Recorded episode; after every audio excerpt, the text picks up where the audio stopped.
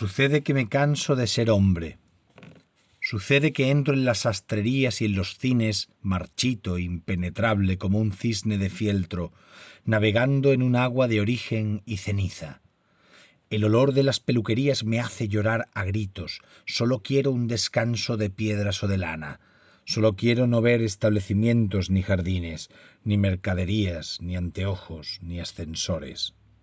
Sucede que me canso de mis pies y mis uñas, y mi pelo y mi sombra.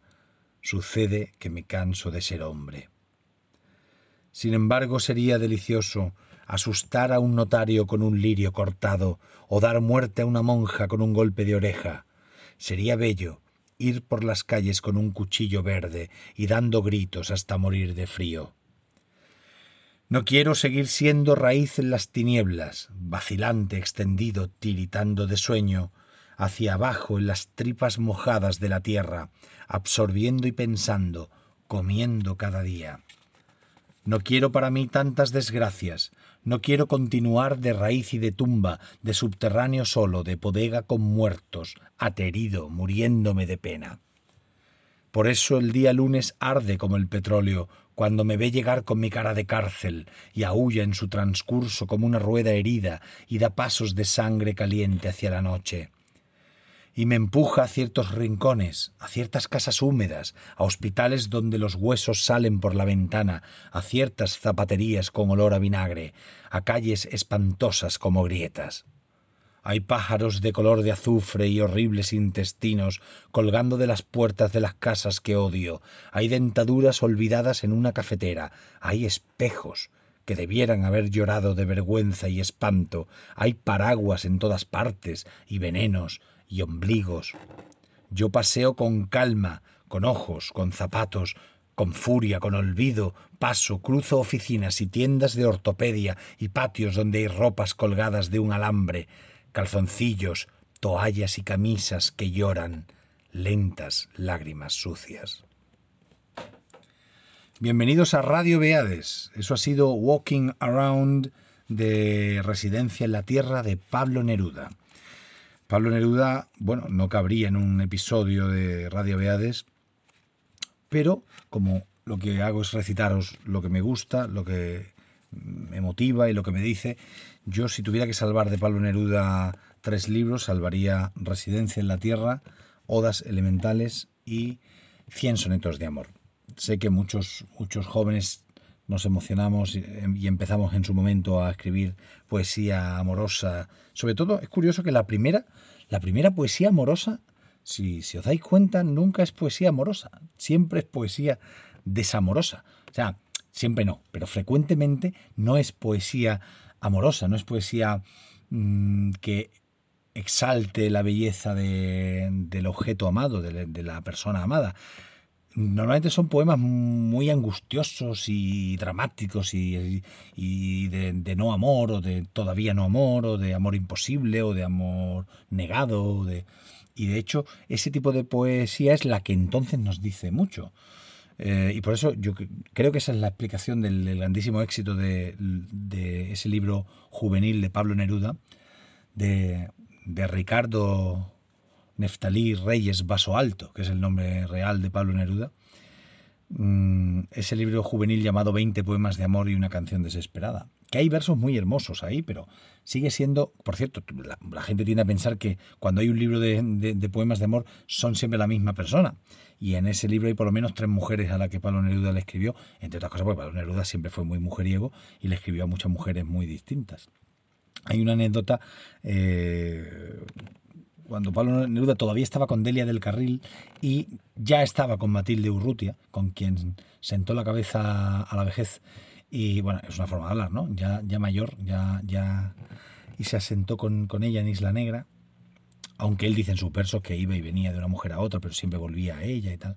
Pero cuando escribió, le escribió, quiso publicar un primer libro de poemas de amor a ella, entonces lo publicó, porque todavía estaba con Delia del Carril, lo publicó mm, anónimo, los versos del capitán.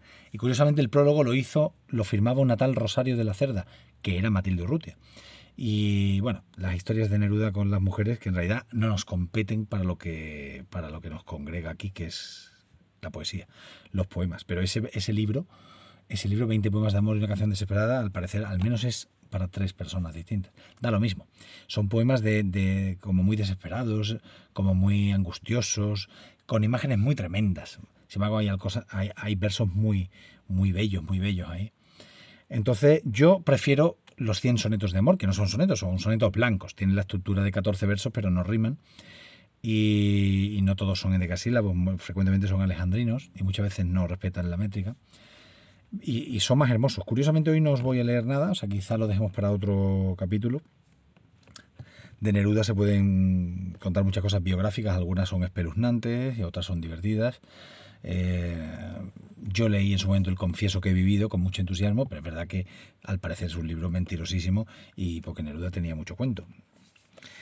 He leído de Residencia en la Tierra y quiero leeros ahora El hombre invisible. El hombre invisible es el poema que abre las odas elementales.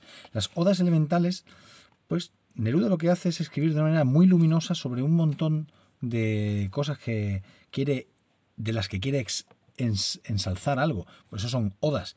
Oda al caldillo de congrio, que es, un, es una receta, por cierto. El, poema entero es una receta. Oda al pan, oda a la lluvia, oda a mirar pájaros, oda, a Stalingrado, tiene, tiene odas de todo tipo. Tiene, tiene oda, pero es muy luminoso, es una poesía muy luminosa, como los 100 sonetos de amor. Es una poesía muy eh, celebrativa. Eh, parece escrita por, un, por, un, franciscano, poeta, aunque, aunque Neruda fuera ateo y, comunista. ¿no? Es una poesía eh, encantadora. Eh, yo diría que a veces roza lo ingenuo y, me parece que aquí es donde está el mejor Neruda. También en Residencia en la Tierra y sus, y sus mm, bueno, y su influencia del surrealismo y de, y de la poesía vanguardista. Pero a mí no sabría decidirme si incluso es más central de la obra de Pablo Neruda las odas elementales. Y no sabía decidirme por ninguna oda, así que no he elegido ninguna. He elegido el poema que sirve de antesala a todas las odas, que se llama, y que viene normalmente publicado en cursiva, al principio del libro, que se llama El hombre invisible. Yo me río, me sonrío, de los viejos poetas. Yo adoro toda la poesía escrita, todo el rocío, luna, diamante, gota de plata sumergida, que fue mi antiguo hermano, agregando a la rosa, pero me sonrío, siempre dicen yo, a cada paso les sucede algo, es siempre yo, por las calles solo ellos andan, o la dulce que aman, nadie más, no pasan pescadores, ni libreros, no pasan albañiles, nadie se cae de un andamio, nadie sufre, nadie ama, solo mi pobre hermano. El poeta. A él le pasan todas las cosas, y a su dulce querida. Nadie vive sino él solo, nadie llora de hambre o de ira, nadie sufre en sus versos porque no puede pagar el alquiler, a nadie en poesía echan a la calle, con camas y con sillas, y en las fábricas tampoco pasa nada, no pasa nada. Se hacen paraguas, copas, armas locomotoras, se extraen minerales rascando el infierno, hay huelga, vienen soldados, disparan, disparan contra el pueblo, es decir, contra la poesía, y mi hermano, el poeta, estaba enamorado o sufría porque sus sentimientos son marinos, ama los puertos, remotos por sus nombres, y escribe sobre océanos que no conoce. Junto a la vida, repleta, como el maíz de granos, él pasa sin saber desgranarla, él sube y baja sin tocar la tierra, o a veces se siente profundísimo y tenebroso. Él es tan grande que no cabe en sí mismo, se enreda y desenreda, se declara maldito, lleva con gran dificultad la cruz de las tinieblas. Piensa que es diferente a todo el mundo. Todos los días come pan, pero no ha visto nunca un panadero ni ha entrado a un sindicato de panificadores, y así mi pobre hermano se hace oscuro, se tuerce y se retuerce, y se halla interesante.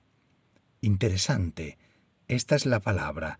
Yo no soy superior a mi hermano, pero sonrío porque voy por las calles, y solo yo no existo. La vida corre, como todos los ríos. Yo soy el único invisible. No hay misteriosas sombras, no hay tinieblas. Todo el mundo me habla, me quisiera contar cosas, me hablan de sus parientes, de sus miserias y de sus alegrías. Todos pasan y todos me dicen algo. ¿Y cuántas cosas hacen? Cortan madera, suben hilos eléctricos, amasan hasta tarde en la noche el pan de cada día, con una lanza de hierro perforan las entrañas de la tierra y convierten el hierro en cerraduras, suben al cielo y llevan cartas, sollozos, besos, en cada puerta hay alguien, nace alguno, o me espera la que amo, y yo paso y las cosas me piden que las cante, yo no tengo tiempo, debo pensar en todo, debo volver a casa, pasar al partido, ¿qué puedo hacer? Todo me pide que hable, todo me pide que cante y cante siempre, todo está lleno de sueños y sonidos, la vida es una caja llena de cantos, se abre y vuela y viene una bandada, de pájaros que quieren contarme algo descansando en mis hombros. La vida es una lucha como un río que avanza y los hombres quieren decirme, decirte por qué luchan, si mueren, por qué mueren, y yo paso y no tengo tiempo para tantas vidas. Yo quiero que todos vivan en mi vida y canten en mi canto. Yo no tengo importancia, no tengo tiempo para mis asuntos. De noche y de día debo anotar lo que pasa y no olvidar a nadie. Es verdad que de pronto me fatigo y miro las estrellas. Metiendo en el pasto pasa un insecto color de violín. Pongo el brazo sobre un pequeño seno o bajo la cintura de la dulce que amo y miro el terciopelo duro de la noche que tiembla con sus constelaciones congeladas.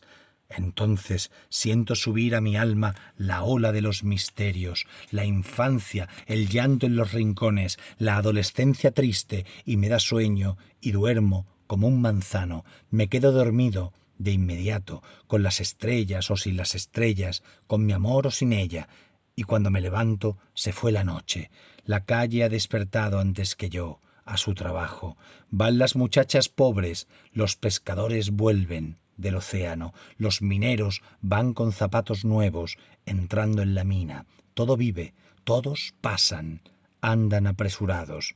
Y yo tengo apenas tiempo para vestirme, yo tengo que correr. Ninguno puede pasar sin que yo sepa a dónde va, qué cosa le ha sucedido. No puedo, sin la vida vivir, sin el hombre ser hombre, y corro y veo y oigo y canto. Las estrellas no tienen nada que ver conmigo, la soledad no tiene flor ni fruto.